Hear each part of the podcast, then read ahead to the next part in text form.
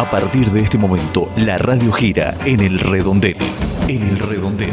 Conducción, Nicolás Eleve. El redondel del periodismo sin lados oscuros. Hola, ¿qué tal? ¿Cómo va? Bienvenidas y bienvenidos a este nuevo programa, encuentro de El Redondel, Periodismo sin lados oscuros, como acaba de decirlo, la apertura válido entre el 8 y el 16 de diciembre de 2020 durante 60 minutos en la versión completa, un poco menos en la versión podcast por Spotify, un poquito menos en la versión de YouTube.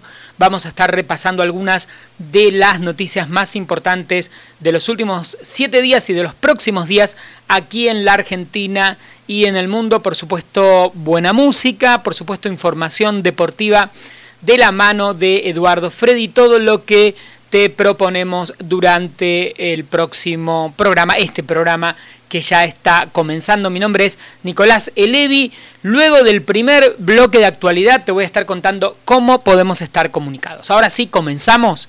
Vamos. El destino del país gira entre el Congreso y la Casa de Gobierno. El redondel. Política.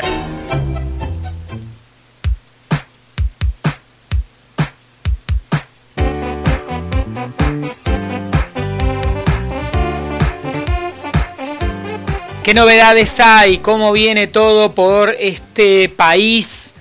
Este país del que la gente habla tanto, a veces con tanta, tanta bronca. Bueno, em, no lo vamos a resolver si lo tomamos desde ese punto de vista, ¿no? Si somos, por supuesto, críticos, analíticos eh, y pero Vieron que está, mm, habrás visto, que está muy de moda esto de que lo peor nos pasa a nosotros y acá en el redondel somos bastante de que en todas partes se cuecen sus habas. Puede ser que haya momentos en los que nos estén pasando más cosas peores que en otros eh, momentos.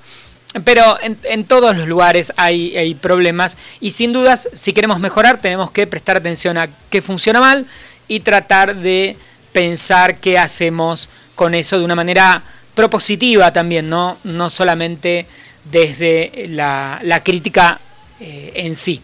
En estos días, aquí en la Argentina, seguimos con varias. Es un, es un diciembre que viene calmo, esperemos. Sabemos los que somos más grandes que desde la crisis de 2001, diciembre es un mes históricamente eh, importante. No lo fue antes de esa crisis de 2001, pero desde ese momento, em, bueno, siempre se asoció diciembre, el paso de las fiestas, la salida del año en el que hay movimiento económico hacia el verano, época en la que naturalmente también baja la actividad económica en la Argentina y en todas partes del mundo y consecuentemente es una época compleja ¿no? para la Argentina en crisis que tiene algunos momentos en los que no es tan grave y otros como este en el que sin dudas el tema es complejo. Ahí está el, Ministerio eh, de Acción Social, el Gobierno Nacional, los gobiernos provinciales, municipales, todos tratando de pensar qué podemos hacer para que no haya un desborde sobre fin de diciembre que em, favorezca saqueos, que favorezca eh, un descontrol en el espacio público eh, y problemas que mm, en la Argentina no, son novedosos y que em, si, como venimos diciendo acá en el redondel, si uno mira lo que ocurrió en eh, el resto de América Latina, buena parte de Europa, Estados Unidos, la pandemia facilitó que el espacio público se descontrolara y no se necesitara un diciembre, ¿no? Miles de hechos de los que hemos hablado acá en prácticamente todos los países del mundo, incluso países con una situación económica mucho mejor que la nuestra, implicaron descontrol en el espacio público.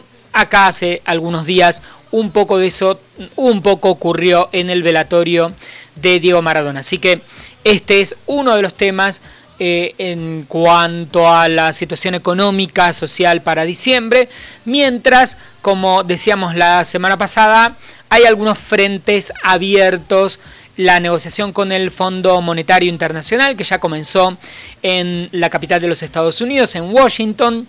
Ese es uno de los temas eh, de los que seguiremos hablando durante el verano. y la gran actividad que está mostrando el Congreso, tanto diputados como senadores con distintos proyectos de ley, desde eh, la legalización de la interrupción voluntaria del embarazo, la famosa legalización del aborto, hasta el, bueno, el, reajuste de la fórmula jubilatoria y otra serie de proyectos que están dando vueltas tanto en diputados como en senadores. Así que un periodo de bastante movimiento en ambas cámaras. Mientras esto está ocurriendo, seguiremos atentos a ver qué es lo que ocurre con la definición de la por parte de la justicia de la situación del ex vicepresidente y ex ministro de Economía Amado Boudou, luego de que la Corte Suprema de Justicia eh, resolviera eh, en el caso de una manera no muy no, no, digamos no se la Corte no decidió ir a la cuestión de fondo, pero sí existe entonces que esta prisión domiciliaria que beneficia desde hace algún tiempo a Amadou Boudou eh, sea revocada. Los fiscales pidieron que Boudou vuelva a la, em, a la cárcel. Acá, por supuesto, hay eh, todo, digamos, dentro del, del análisis político, periodístico político, depende desde dónde uno lo analice o dónde uno se pare, y Vudú es el representante de la corrupción del kirchnerismo en la causa Chicone, o desde el otro lado una causa mayormente armada, con testimonios de gente que escuchó una cosa detrás del...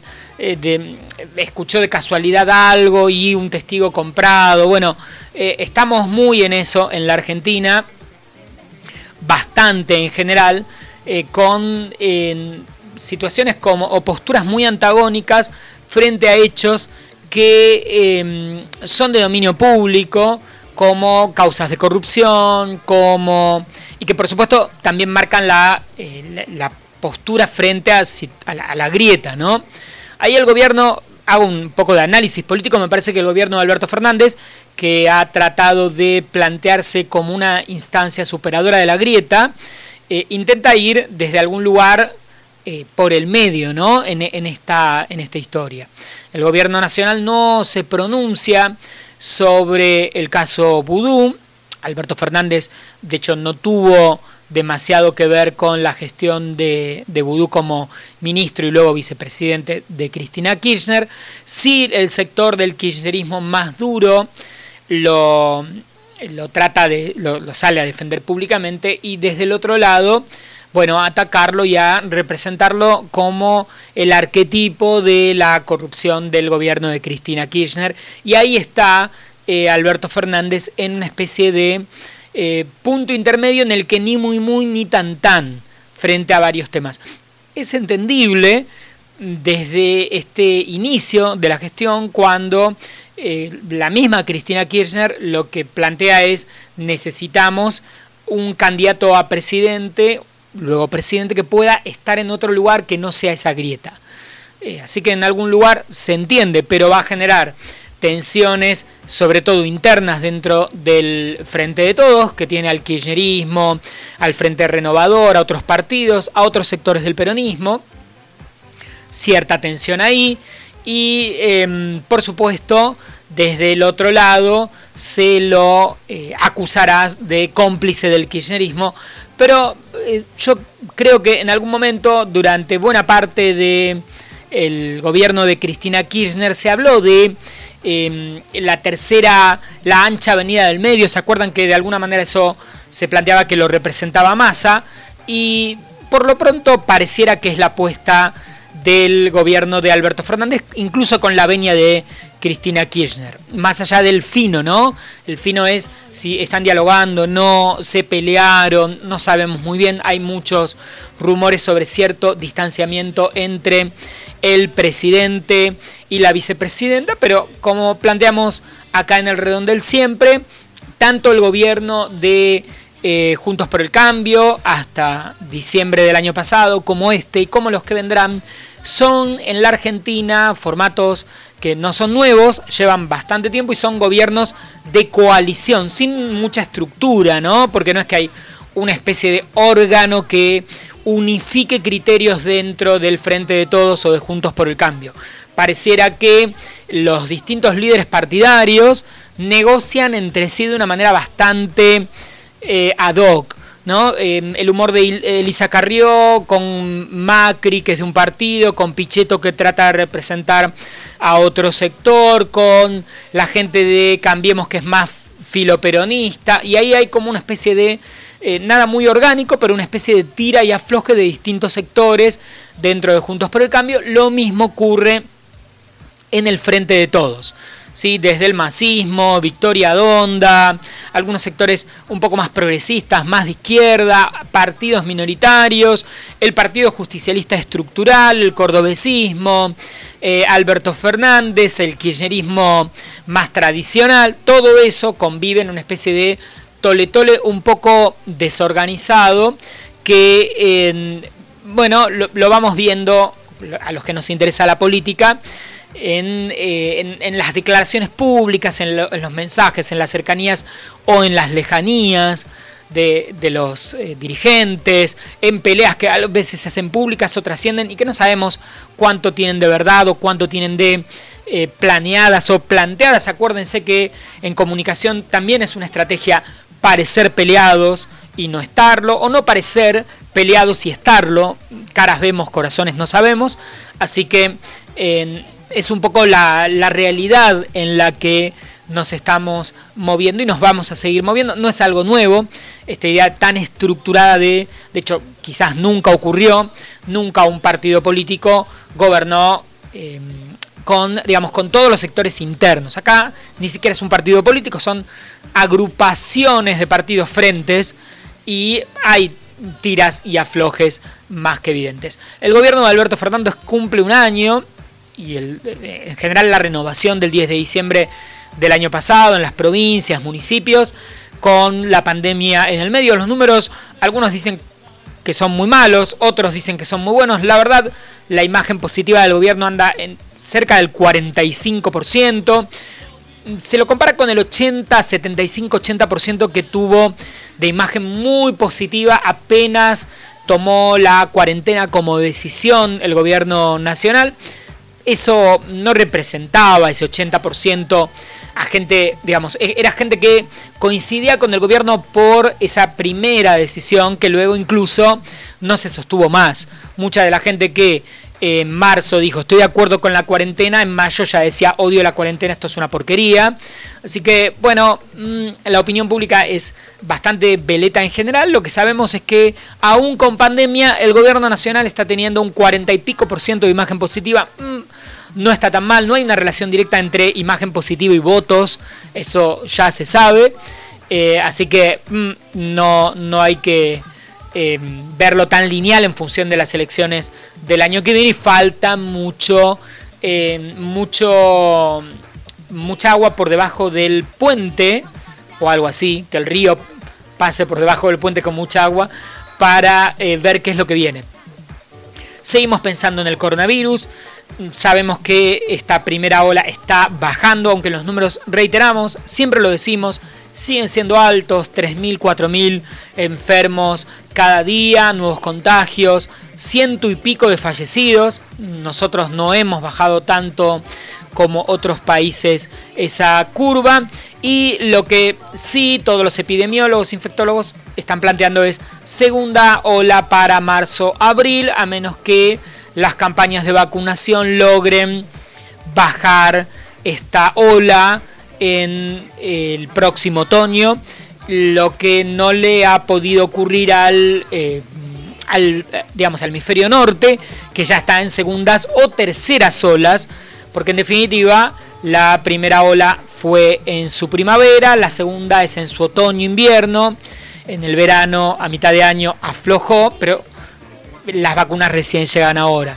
Así que vamos a estar luego hablando, por supuesto, también de, em, del tema. Los preparativos siguen siendo eh, importantes y hay una discusión interesante también en estas horas sobre qué, ocurrirá con las fiestas.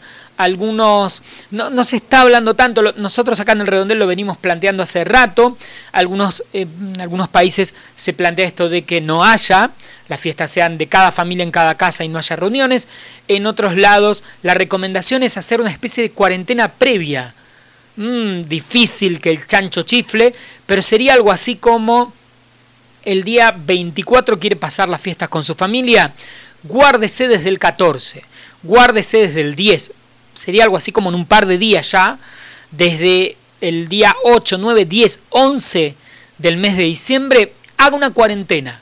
¿Qué significa? Si todo el mundo desde el día 10 mm, más o menos hace una cuarentena, no va a lugares públicos, se cuida, solo hace las compras mínimas, probablemente cuando se encuentre el 24 para pasar las fiestas con su familia, haya bajísimo riesgo de que tenga eh, el virus porque no estuvo expuesto a situaciones de contagio. Mm, no lo veo, lo veo medio, medio verde, medio complejo, sobre todo aquí en Buenos Aires y en buena parte de la Argentina que estamos en la, época del verano, los cierres de año, las despedidas, las salidas, el espacio público y ni que hablar de fiestas clandestinas, restaurantes llenos, em, que em, sin dudas, aún con, todos los... Eh, con, todo lo bueno que implique que la ola esté en descenso, que eso tiene que ver con cuestiones geográficas e incluso epidemiológicas, eh, es lo que no está permitiendo todavía que baje más el número. Hay que prestarle atención a Uruguay, hay que prestarle atención a Brasil y a Chile, que venían en descenso y que en las últimas horas están mostrando cierto ascenso en sus curvas. San Pablo, Santiago de Chile entra en eh, algo así como otra vez cuarentenas los fines de semana. En eh, Uruguay, que venía muy estable, empiezan a aparecer medidas restrictivas. Entonces, el fenómeno no es similar en todas partes, pero hay que prestar mucha atención porque no podemos quedarnos tranquilos y confiados. Hay que pasar el verano. La frase de hay que pasar el invierno es muy recordada por los que somos más grandes. La dijo en algún momento Álvaro Alzogaray, ministro de Economía en los años 60. Hay que pasar un invierno duro por la economía, pero luego en el verano todo va a mejorar. Acá hay que pasar el verano. Eh, lo del invierno no fue tan bueno como lo aseguró Alzogaray, debo decirles, pero por otra parte, el verano hay que pasarlo y es una época propicia para que nos cuidemos un poco menos y hay que seguir teniendo cuidado. Incluso luego con la vacunación vamos a tener que seguir teniendo cuidado porque al menos se habla de 30, 40 días hasta que se generan los anticuerpos de las vacunas. Por ende, no es que apenas me vacunen, yo ya estoy inmunizado. Mi cuerpo tarda un número de días, así que aún vacunado y todo, no significa que sea inmune ni que mi cuerpo esté preparado, me voy a tener que seguir eh, cuidando. Esperemos igualmente que, más allá de todo este panorama, la eh, situación sea un poco mejor.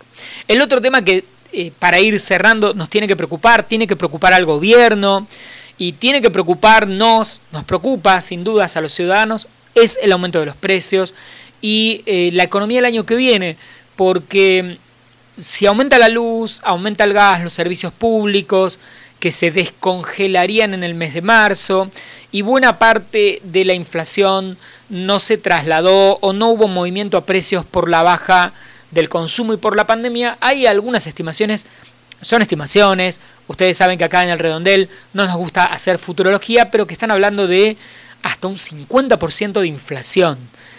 ¿Qué se estará pensando? Esperemos que algo se esté pensando para tratar de evitar ese número inflacionario eh, que podría ser incluso como una especie de reacción negativa del crecimiento económico. Muchas veces, si crecemos a 5, 6, 7%, el año que viene, saliendo de la pandemia, ese crecimiento genera demanda y acá en la Argentina, por un problema económico, cultural, sociológico, todo junto, eso genera, cuando hay crecimiento económico, todavía hay más inflación. Si la hay cuando no hay crecimiento, imagínense cuando lo hay. Eh, vamos a ver qué ocurre, hay que seguir prestándole atención eh, y me parece que es uno de los temas de los que tenemos que estar hablando. Vamos a escuchar ahora música, luego llegará Edu con la información deportiva, nos queda el bloque de información internacional, un repaso sobre el cierre y seguimos girando aquí en el redondel. No te vayas.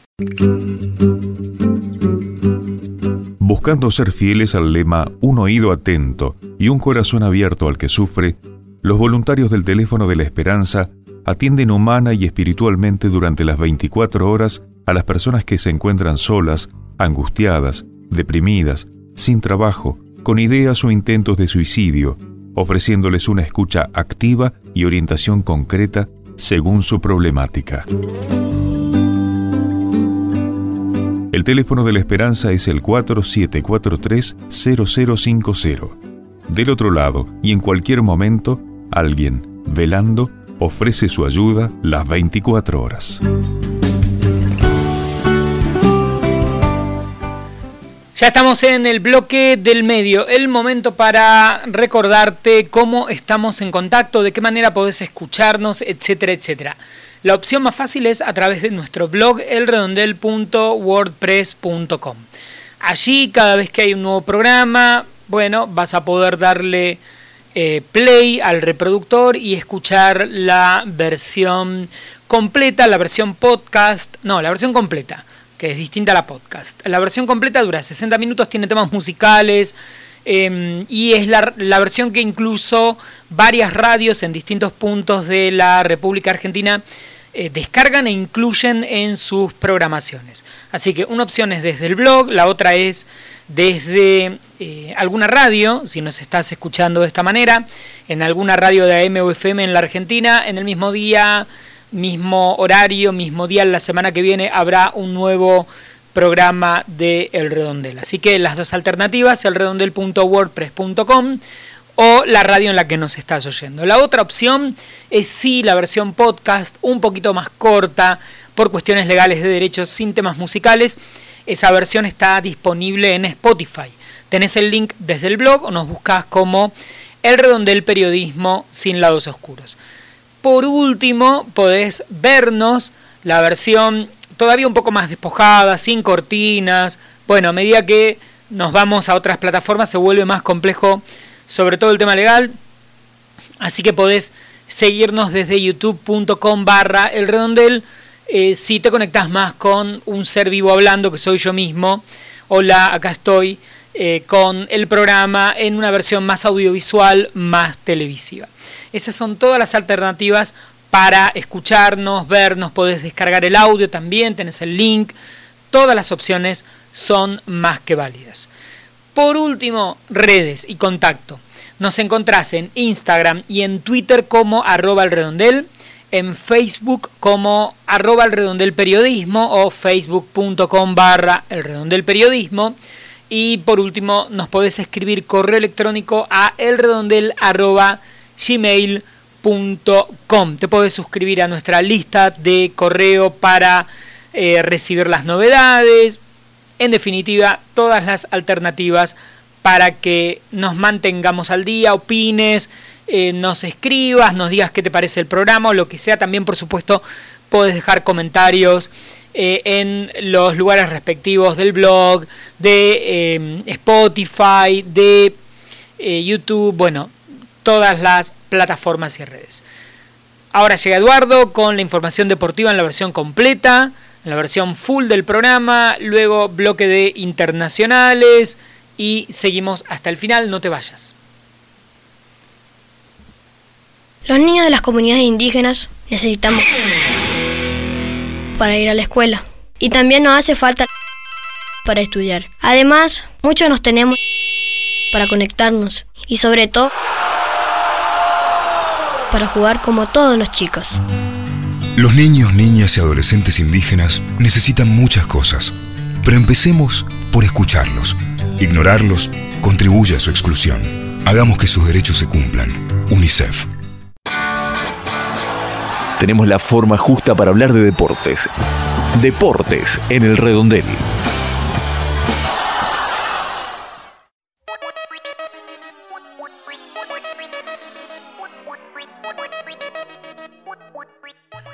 Bienvenidos y bienvenidas. Como dicen que les va, nuevamente nos encontramos en este espacio para hablar de deportes y de algunas otras cosas más, porque el deporte siempre nos invita también a reflexionar.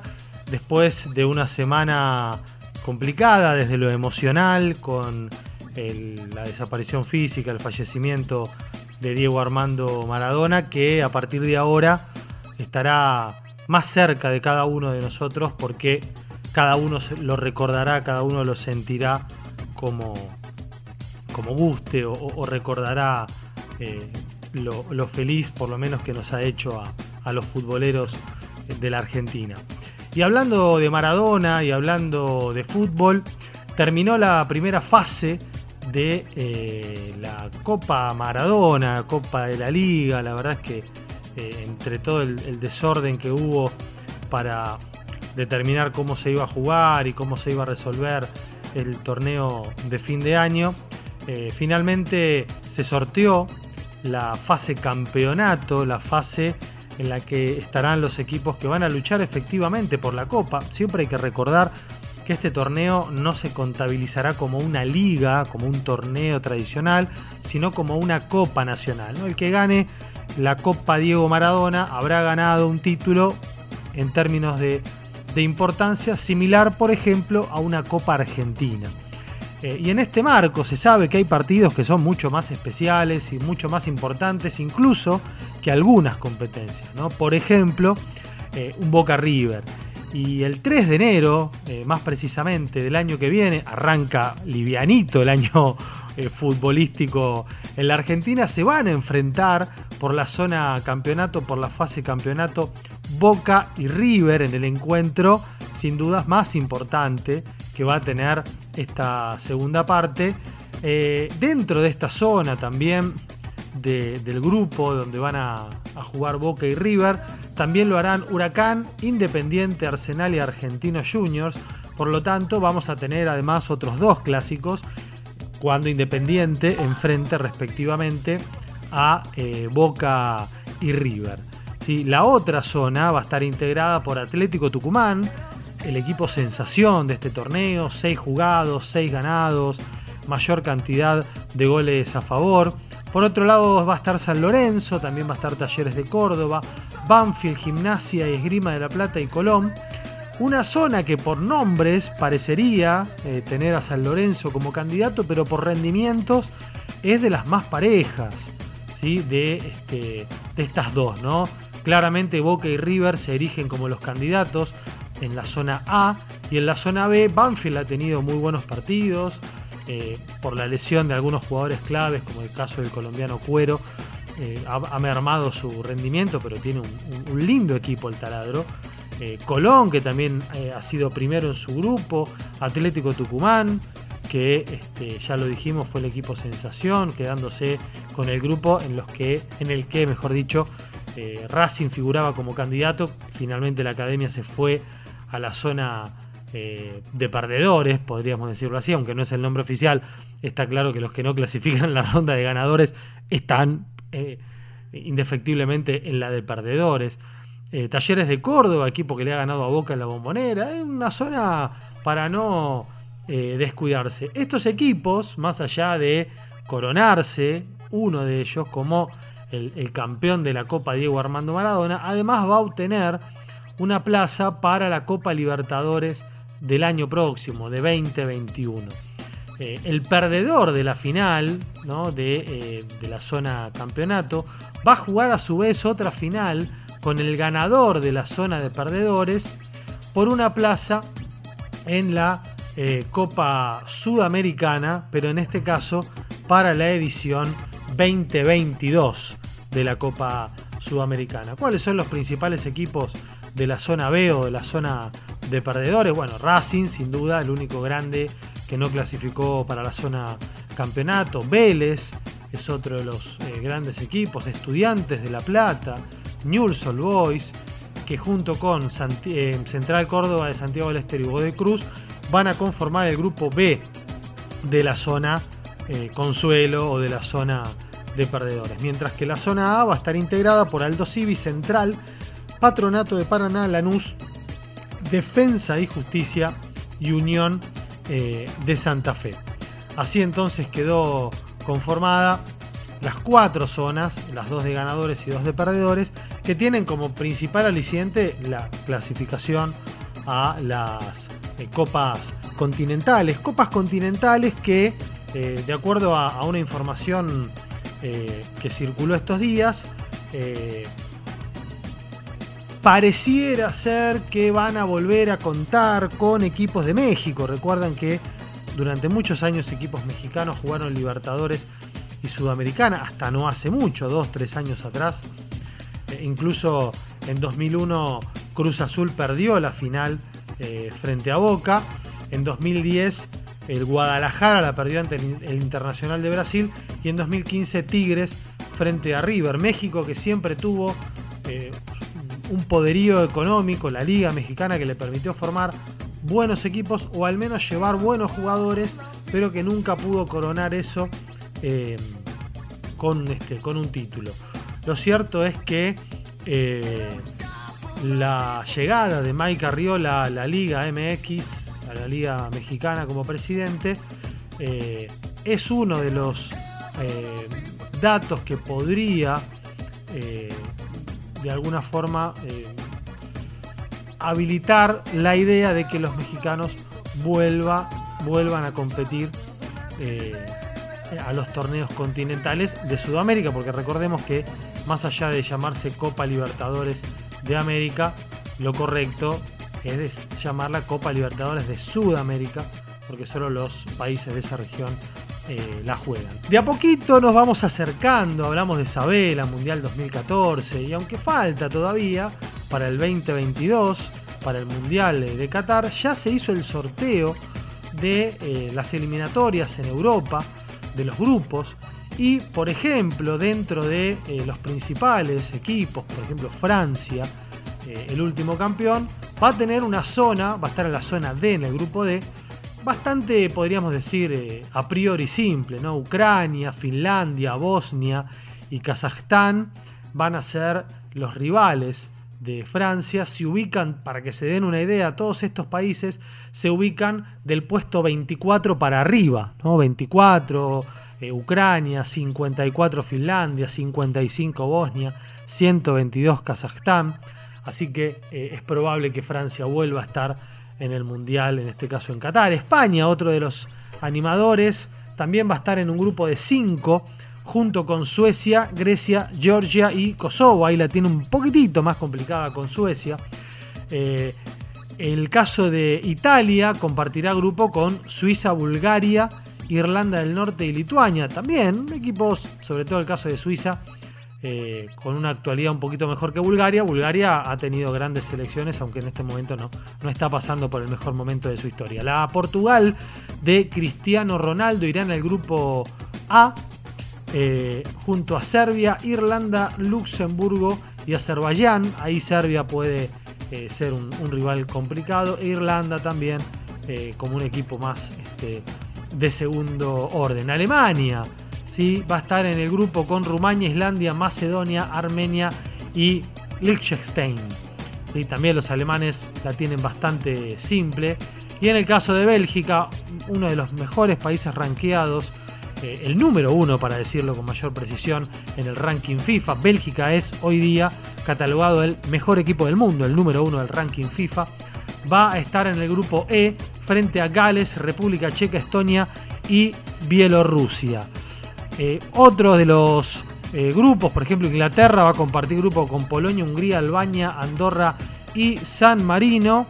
y Países Bajos, así se lo denomina, Holanda, algunos le dicen, pero no, es Países Bajos estará con Turquía, Noruega, Letonia y Gibraltar. Así que eh, a priori se espera una clasificación a la que puedan acceder eh, los principales equipos para Qatar 2022.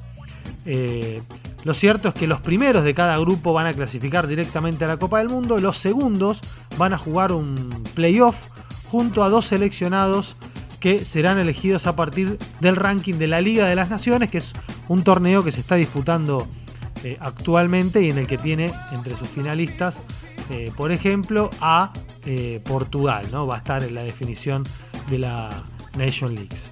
¿sí? Así que eh, Qatar se prepara también esperando a, a, los sudamericanos, a los europeos, tradicionales este, animadores. Y en esta espera ya inauguró Qatar su tercer estadio para el Mundial 2022. Eh, será el estadio Al Rayyan y que va a recibir este, antes de 2022, por supuesto, dentro del año que viene, la final de la Emir Cup, que es una competición eh, de Qatar que se va a desarrollar ahora, en, unos, este, en, unos, días, el 18 de diciembre, y va a tener espectadores, hasta 20.000 aficionados van a poder presenciar este partido. Así que ya está preparado el tercer estadio de Qatar para eh, la principal competencia del mundo del fútbol, nos referimos al Campeonato del Mundo.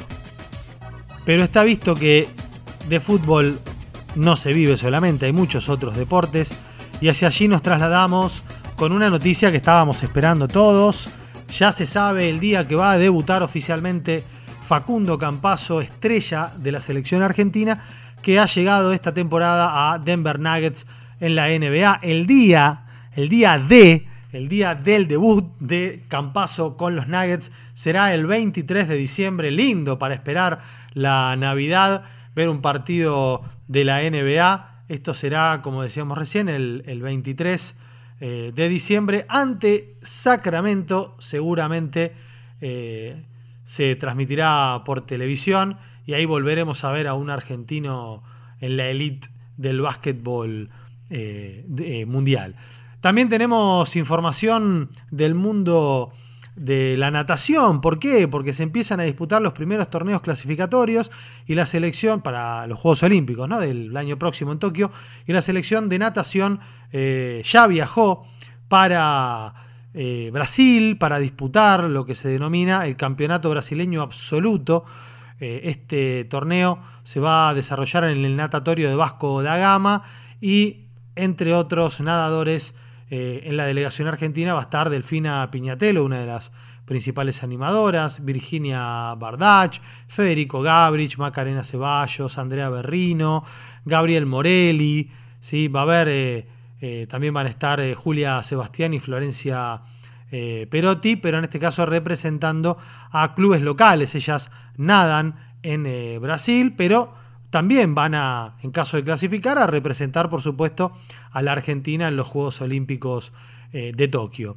Eh, en otro orden de cosas, eh, en, dentro de lo que es el, fútbol argentino, volvemos por un momento, se dio un hecho histórico dentro de las canchas porque Mara Gómez, Mara Gómez es la primera futbolista trans en jugar en el fútbol argentino, se le, autorizaron, había habido una, este, controversia al respecto, no la querían dejar jugar, finalmente eh, con la camiseta número 7 de Villa San Carlos, Mara fue titular de su equipo y se convirtió en la primera futbolista trans en jugar en la máxima categoría del fútbol femenino y esto es mucho más que un debut, es eh, el, camino hacia la igualdad, el camino hacia eh, la posibilidad de, muchas mujeres trans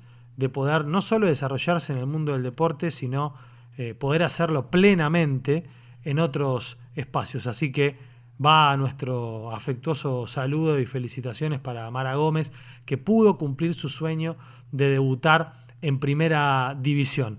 Y por último nos vamos con una excelente noticia. Se presentó el protocolo de intervención ante casos de violencia de género en clubes deportivos. La ministra de las Mujeres, Política de Género y Diversidad Sexual, Estela Díaz, presentó junto al subsecretario de Deportes bonaerense Javier Lovera el protocolo de organización y funcionamiento para la atención de víctimas de violencia por razones de género en los clubes de la provincia de Buenos Aires. Esto es muy importante porque muchas veces se naturalizan situaciones eh, en los clubes, en clubes importantes, pero sobre todo en clubes de barrio también, donde a veces están naturalizadas ciertas prácticas discriminatorias con las mujeres, en algunos deportes, en algunas actividades y en el trato también. Y está bueno esto llevarlo a los barrios, sobre todo a los clubes de barrios, ¿no? donde a veces eh, por la falta de cobertura mediática es donde menos se visibilizan casos de violencia que no tienen que ver solamente con hechos de violencia física, sino con muchos otros. ¿no? Eh, por ejemplo, eh, que a los equipos femeninos de algunos deportes no se les dé el mismo trato que a los masculinos, las camisetas, el acceso al entrenamiento, los horarios de entrenamiento. Bueno, todos estos tipos de situaciones hoy ya tienen un protocolo por detrás que es un primer paso eh, hacia la consolidación de la igualdad entre hombres y mujeres. Será hasta la próxima semana. Mi nombre es Eduardo Freddy. Hasta acá llegamos. Esto ha sido el Redondel Deportivo. Me pueden encontrar en redes eh, como arroba edufredi en Instagram y arroba edufred en Twitter. Será hasta la próxima. Abrazo grande. Los dejo en la grata compañía de mi amigo y compañero Nicolás Elevi. Chau. El redondel, un espacio que nos incluye a todos. El redondel, arroba yahoo.com.ar. Se comenta, trasciende, se rumorea se deja escuchar. Lo que se dice por fuera del redondel. Internacionales. Llegamos al momento para repasar cómo está el planeta Tierra en estos días. Mm, no venimos muy bien. estamos esperando la vacuna, por supuesto, mientras ya los datos confirman que la ola, la segunda ola en Europa dejó más fallecidos hasta acá que la primera. ¿sí? El, total es de 152.000 fallecidos eh, desde el primero de agosto hasta estos días y esto es muy por encima de las 136.000 víctimas de la primavera del periodo anterior de marzo, la primera ola en Europa, especialmente los países del este europeo. El panorama sigue complejo. California, por ejemplo, en Estados Unidos pone en confinamiento, cuarentena, causamos mucho, se nos puso muy de moda esa palabra, a cerca de 20 millones de personas que eh, no van a poder eh, acceder más que a alimentos, y a una cantidad de actividades mínimas. El eh, proceso por el que se amplían los cierres, cierres de negocios, cierres de restaurantes, bares, se hacen limitaciones horarias, toques de quedas, todo esto está presente en varios países europeos que todavía no llevan un mes desde que comenzaron y no han levantado esas restricciones. Y en varias partes de los Estados Unidos el tema eh, se profundiza con la llegada, obviamente, del invierno. ¿no? Están entrando en el invierno, el otoño implicó el momento álgido de la segunda ola eh, y el invierno lo profundiza. Anthony Fauci, el especialista en temas eh, infectológicos en los Estados Unidos, dijo que enero podía ser un mes negro ¿sí? por la gravedad del contagio que eh, era probable que siguiera creciendo en los Estados Unidos, aun cuando, como ya comenzó en Rusia, en Gran Bretaña, se espera que en próximos días eh, se amplíen los procesos vacunatorios en otros países europeos, prácticamente sobre fin de diciembre y enero, Europa, Estados Unidos, América Latina, Brasil calcula para mitad de enero, en eh, otros países europeos también sobre principios de enero el eh, tema de la vacunación sin dudas va a ser terriblemente importante y preocupante eh, para, para todos. En China, donde todo esto comenzó, se aislaron varias zonas de una ciudad que se llama Chengdu, luego de que se dieran cinco casos de coronavirus, pero en transmisión local. O sea, gente que sin haber ido a ningún lugar aparece con la enfermedad.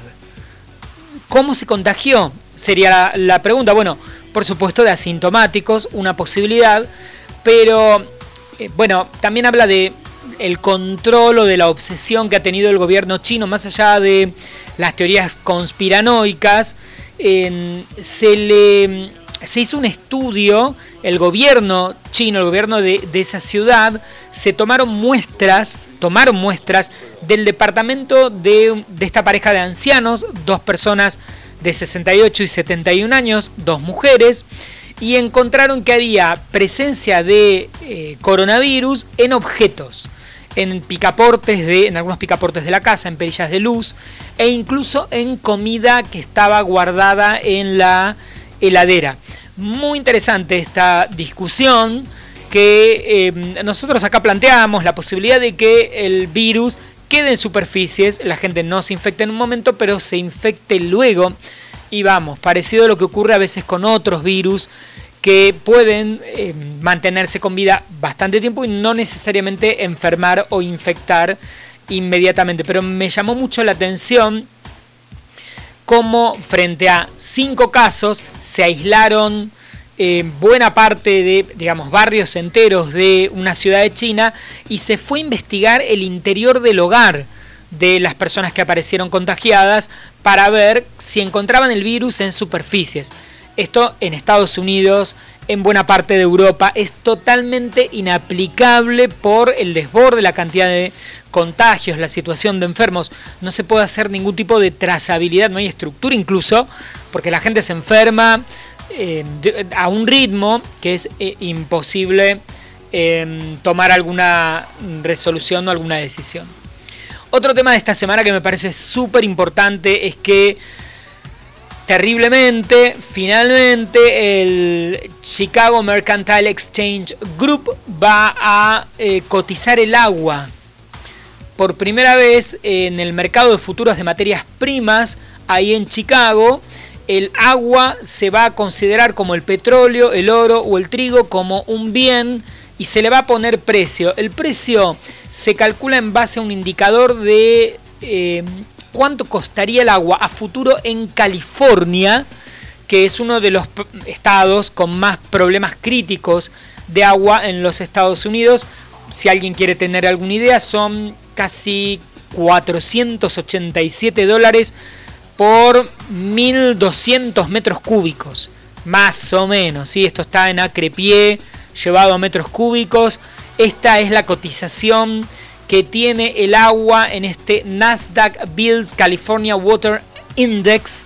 Se llama, es, el nombre que tiene este precio del agua eh, que técnicamente se duplicó en los últimos años cuando em, venimos hablando en este programa y en tantos medios que las próximas guerras serán por el agua, eh, bueno, acá tenemos ¿no? Eh, un dato importante. Ahora el agua cotiza.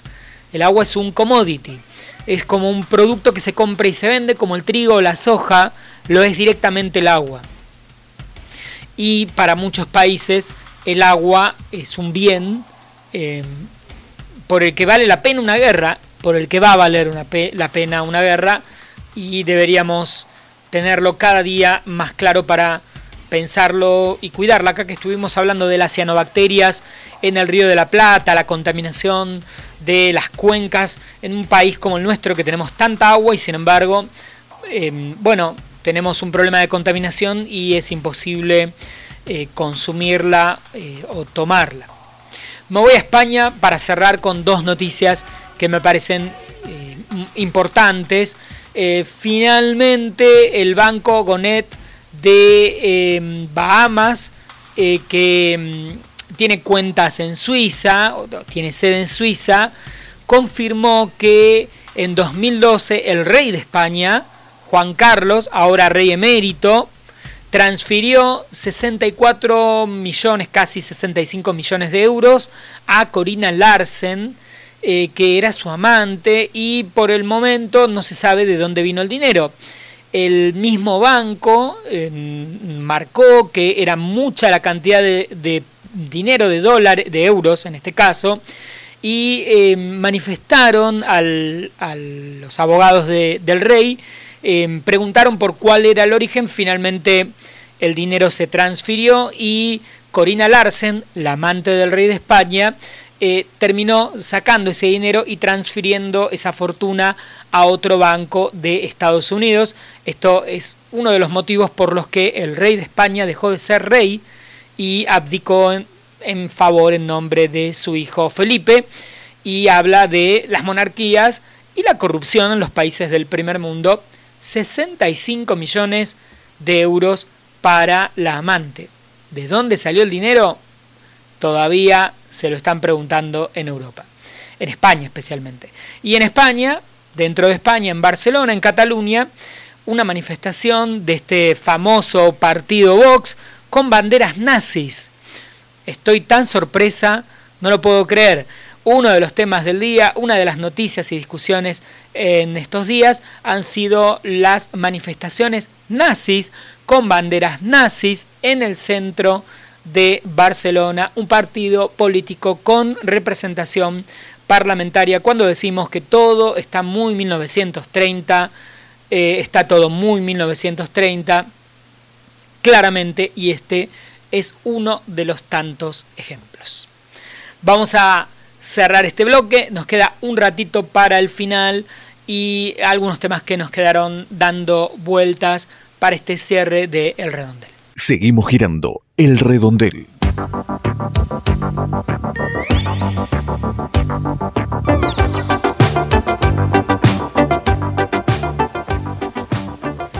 Ya estamos en el final, últimos segundos, últimos minutos del programa de esta semana, del 8 al 16 de diciembre de 2020. Se va este inolvidable o también olvidable 2020. Quería despedirme del programa con algunos temas que me parecen interesantes. En Córdoba, otra vez eh, un caso de violencia con rugbyers. Eh, un grupo de jugadores fueron denunciados por golpear a un chico de 18 años en un barrio cerrado, Los Carolinos. El chico, bueno, está herido, tiene fracturas, pero por suerte lo puede contar.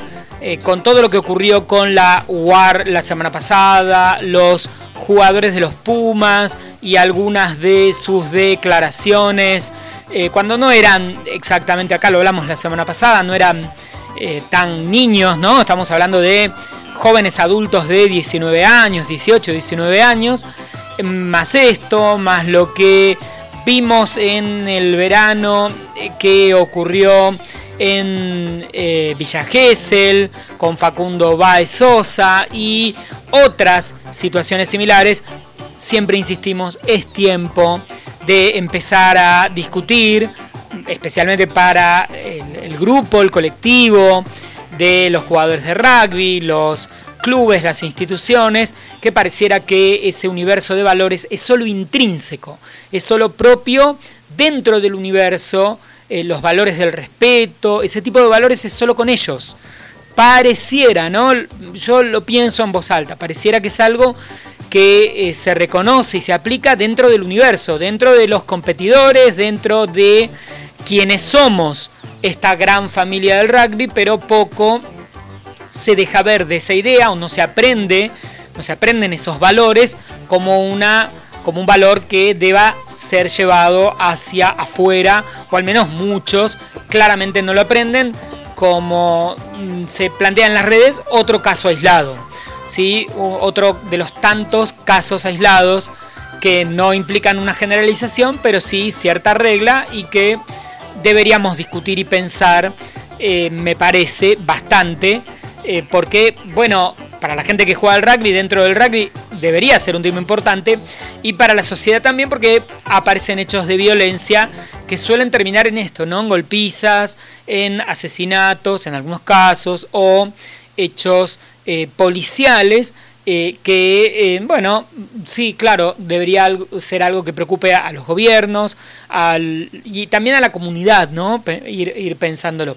Violencia, sin dudas, hay en todas partes, pero lo paradójico de este tema es que se suele presentar al rugby como un lugar en el que eso no está como un lugar en el que hay un predominio de valores, quizás debamos empezar reconociendo que no los hay o que no hay tantos, o que no es tan lineal o no es tan seguro. Lo, traigo porque me parece que es un tema interesante para discutir, eh, porque, bueno, cada dos por tres tenemos hechos eh, de este tipo que se van eh, reproduciendo. Bueno, vamos a terminar el programa. Nos vemos en siete días, una semana, en un nuevo encuentro de El Redondel. Ya saben dónde estamos, dónde nos encuentran. Muchas gracias por todo. Mi nombre es Nicolás Elevi, arroba Nelevi, N-E-L-E, larga y latina, en redes sociales, Twitter, Instagram, eh, también en YouTube, en todas las redes me encuentran como Nelevi, N-E-L-E, larga y latina. Cuídense, tengan una muy buena semana y si todo sale como tiene que salir, en siete días hay un nuevo encuentro, un nuevo programa de El Redondel, periodismo sin lados oscuros. Chau, besis, que ande todo tranquilo y sigan cuidándose dentro de lo posible del contagio del coronavirus. Nos vemos, que ande todo en orden. El mundo, la taza de las mañanas, El Redondel, siempre cerca.